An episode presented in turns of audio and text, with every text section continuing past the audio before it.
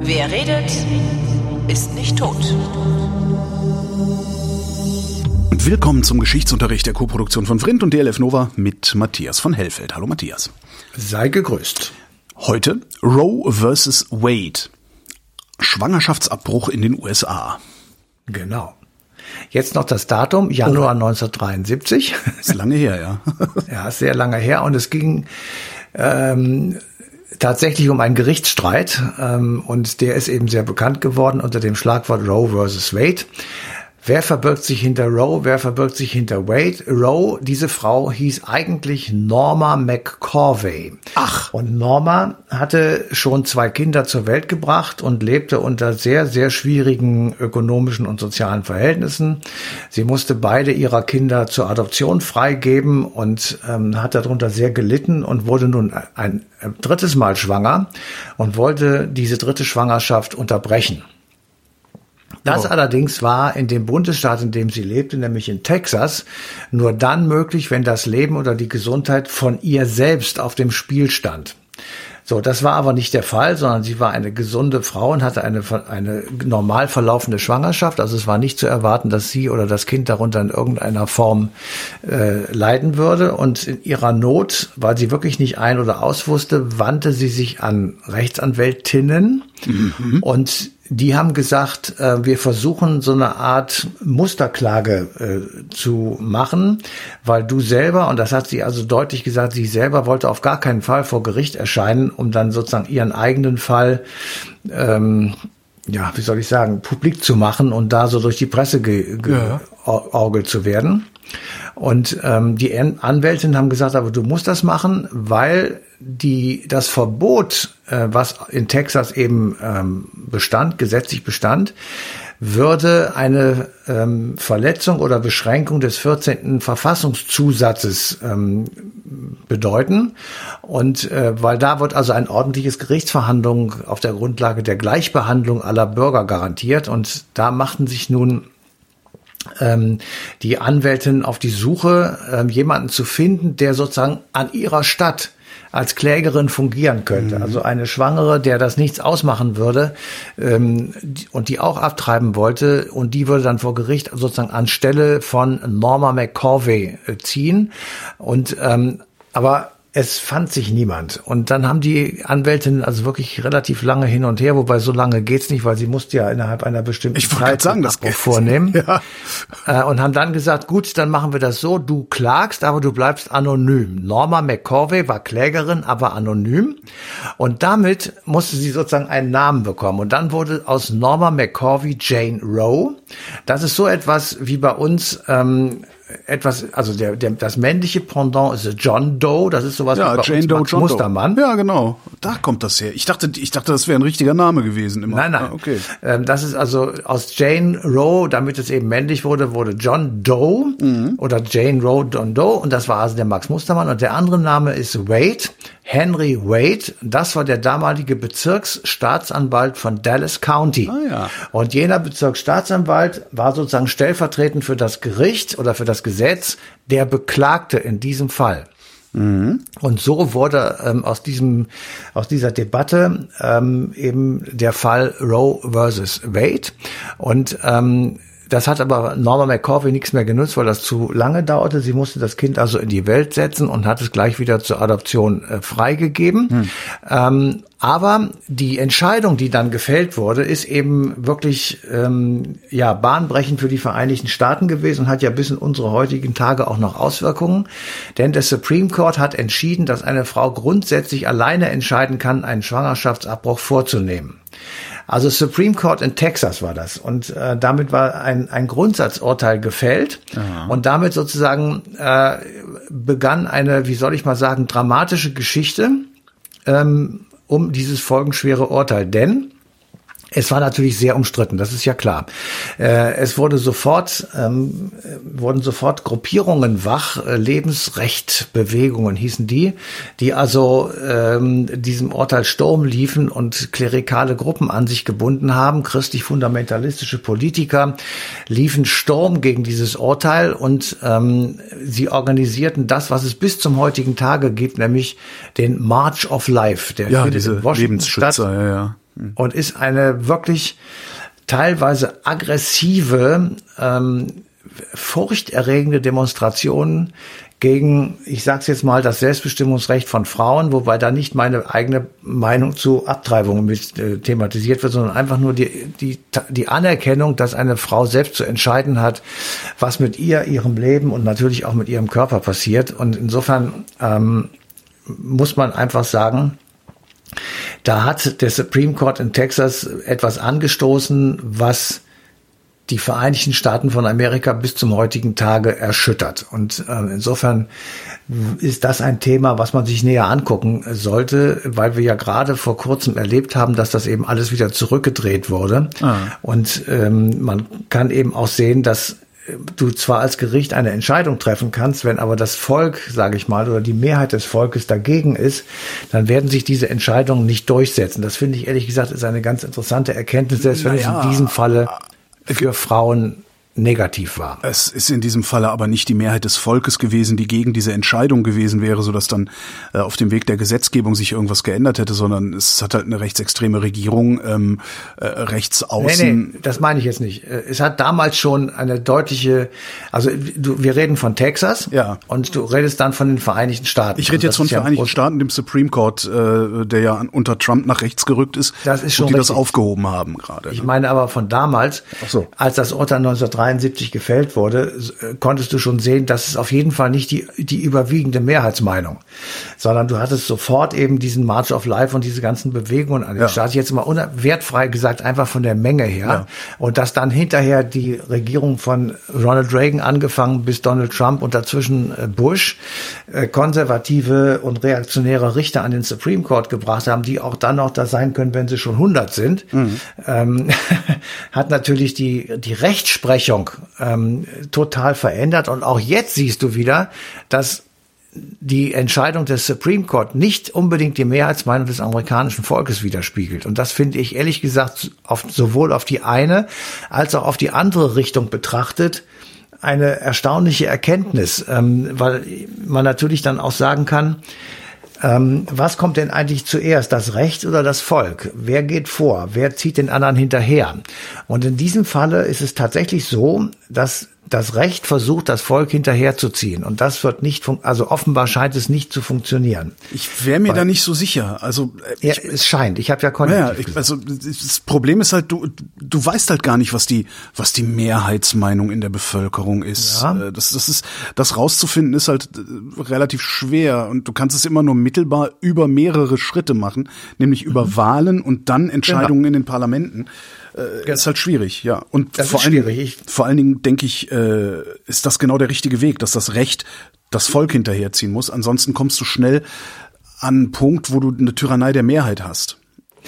Also da bin ich auch nicht unbedingt deiner Meinung, okay. weil also ich sag mal, der Paragraph 218 ist bei uns das Gegenbeispiel. Mhm. Ähm, da war das Volk oder die, ich sag mal, mindestens mal die laute Meinung schon sehr viel früher als das Recht der Meinung, den Paragraphen zu schmeißen. Oder 175 ist auch so ein schönes Beispiel. Mhm ähm, da hat das Volk das Recht hinter sich hergezogen und ähm, es gibt immer so einen Austausch, es gibt ein Binde, ein, ich sag mal so ein dehnbares Gummi zwischen Recht und Volk. Ja. Und das geht mal in die eine, mal in die andere Richtung. Und in diesem Falle äh, weil das auch so ein dramatisches Thema ist. Mhm. Also das geht ja wirklich ans Eingemachte und an deine persönliche Lebenseinstellung und an deine ähm, Auffassung von Moral, von Ethik, von äh, Religion, von Das ist es. Es ist vor allen Dingen viel Religion auch noch im Spiel, gerade Absolut. dann. Ne, das ist, äh, das macht es wahrscheinlich auch so schwierig.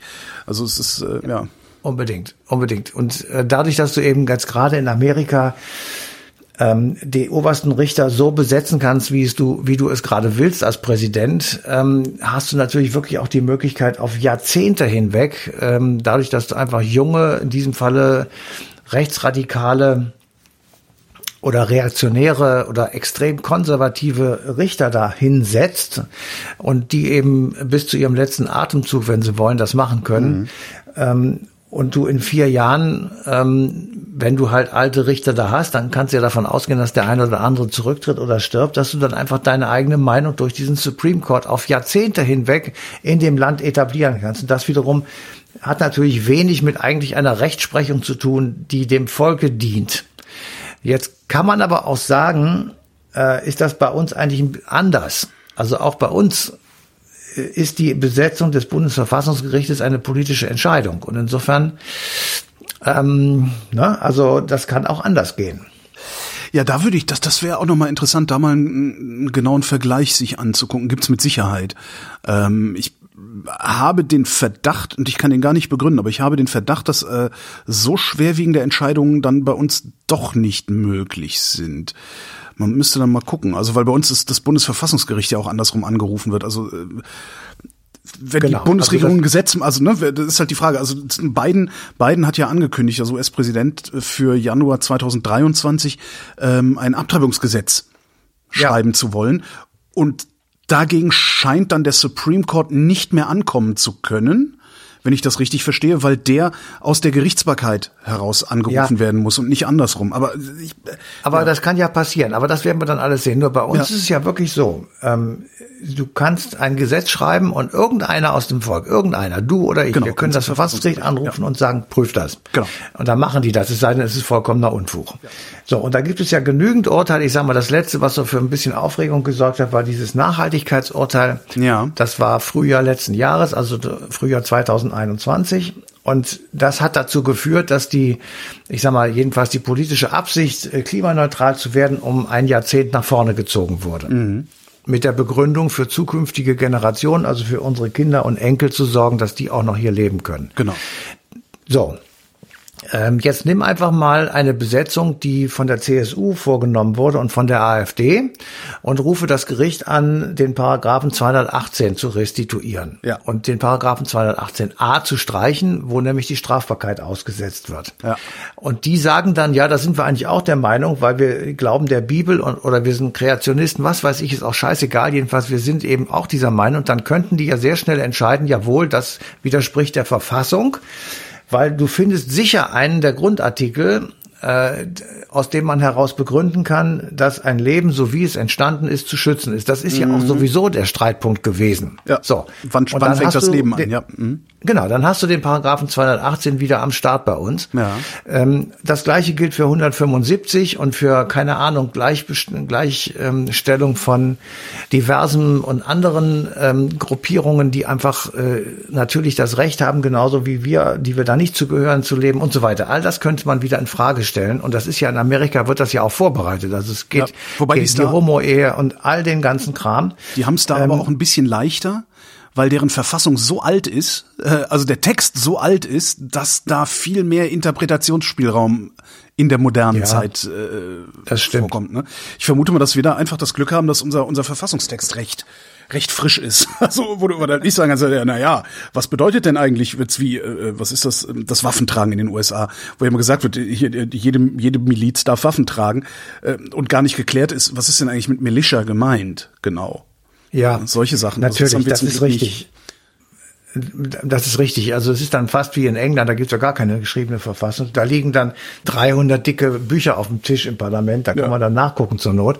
Also ähm, ja, das ist alles richtig, aber ich wollte nur sagen, ähm, wir sollten uns nicht so sehr darüber erheben, sondern wir sollten sagen, es ist im Moment bei uns wirklich sehr viel besser geregelt, ja. weil ich finde jedenfalls, soweit ich das überblicken kann, ist das auch ein bisschen paritätisch ausgerichtet, dieses Bundesverfassungsgericht. Also da kann äh, jede Partei sich auch wiederfinden oder jede gesellschaftliche Strömung. Mhm. Ähm, und die Urteile, die sie fällen, finde ich jedenfalls, sind in der Regel gut. Also ehrlich gesagt finde ich immer, dass sie Politik an die Kandare nehmen und ähm, eher etwas verbieten, was die da so vorhaben, im Sinne von, äh, die Menschen wollen das aber nicht oder das verstößt gegen die Grundrechte und so weiter. Das äh, und eine Entscheidung von solcher Tragweite, wie sie jetzt halt in den Vereinigten Staaten gefällt wurde, wissenden Auges, dass da jetzt passiert, was eben immer schon befürchtet wurde. Das gibt einen sogenannten ähm, Tourismus, also in Staaten, die ähm, das nicht umsetzen, was der Supreme Court gesagt hat, oder nicht so streng umsetzen. Da fahren dann die Frauen hin. Es gibt den nach, also nicht nach wie vor, sondern jetzt erneut vermehrt wieder den Gang zu, ich sag mal, illegalen hm. Methoden ja, hatten wir ja hier genauso. Ne? Ich meine, ist jetzt gerade mit schwer gerade ja. 80 Jahre Alice Schwarzer, ähm, die hatten ja damals auch diese die, das das, das Abtreibungsdings ja, auf dem Stern. Ne? Also so, ja, wir, wir sind nicht so also weit davon entfernt. Ne? Und im Moment, gar nicht im Moment, weit davon im Moment passiert es bei uns ja witzigerweise, was heißt witzigerweise nicht, also interessanterweise passiert sowas im Moment bei uns ja äh, auf einem ganz anderen Weg, nämlich äh, Schwangerschaftsabbruch ist nicht in der medizinischen Ausbildung äh, vorgesehen. Das heißt, du lernst das als, als Arzt gar nicht, wenn du Arzt wirst. Ähm, du kriegst die ganze Zeit auch Druck von diesen sogenannten Lebensschützern hier in Deutschland äh, was dann dazu führt, dass du, dass du, ja, wir hatten das Problem mit dem, mit dem sogenannten Werbeverbot für Schwangerschaftsabbrüche. Ja. Du hast halt extrem wenig Praxen, nur noch die Abbrüche durchführen, so dass du halt auch sehr viel Tourismus hast. Also in Nordrhein-Westfalen gibt es einen Tourismus, einen Schwangerschaftsabbruchstourismus in die Niederlande, weil es da Praxen gibt, die das machen und die das auch mhm. können. Also das, ja, ja, also äh, ja, ist ganz ich, lustig. Ja. Ich will es nicht, also ich wollte einfach nur sagen, wir haben uns jetzt so darüber aufgeregt, ja. haben gesagt, ah, die Amis, das, guck mal, die driften nach rechts und was sind das das noch unsere Werte und so? Nein, sind es natürlich nicht und bla bla bla bla bla. Und wenn wir dann mal jedenfalls in diesem einen Falle genauer gucken, dann ähm, ist es zumindest bei uns auch auf wackeligen Füßen, sagen ja. wir es mal so. so das, weil, ja. na, weil eben und das muss man auch akzeptieren, finde ich jedenfalls, wenn jemand überzeugt davon ist, dass man so ein Leben, egal wie klein es ist oder wie sehr im Anfang es befindlich ist, eben schützen muss, dann ist er dieser Meinung und die kann ich auch nachvollziehen, ehrlich gesagt. Also ich, ich kann nicht. das schon verstehen. Nee, Nur man darf eben nicht ähm, sozusagen dadurch dann Frauen zwingen, Dinge zu tun, die sie wirklich ihr ganzes Leben lang bereuen, beziehungsweise eigentlich ihr ganzes Leben lang nicht tun möchten. Mhm. Und das wiederum ist natürlich auch mit furchtbaren Konsequenzen für die armen Kinder verbunden, die dabei herauskommen.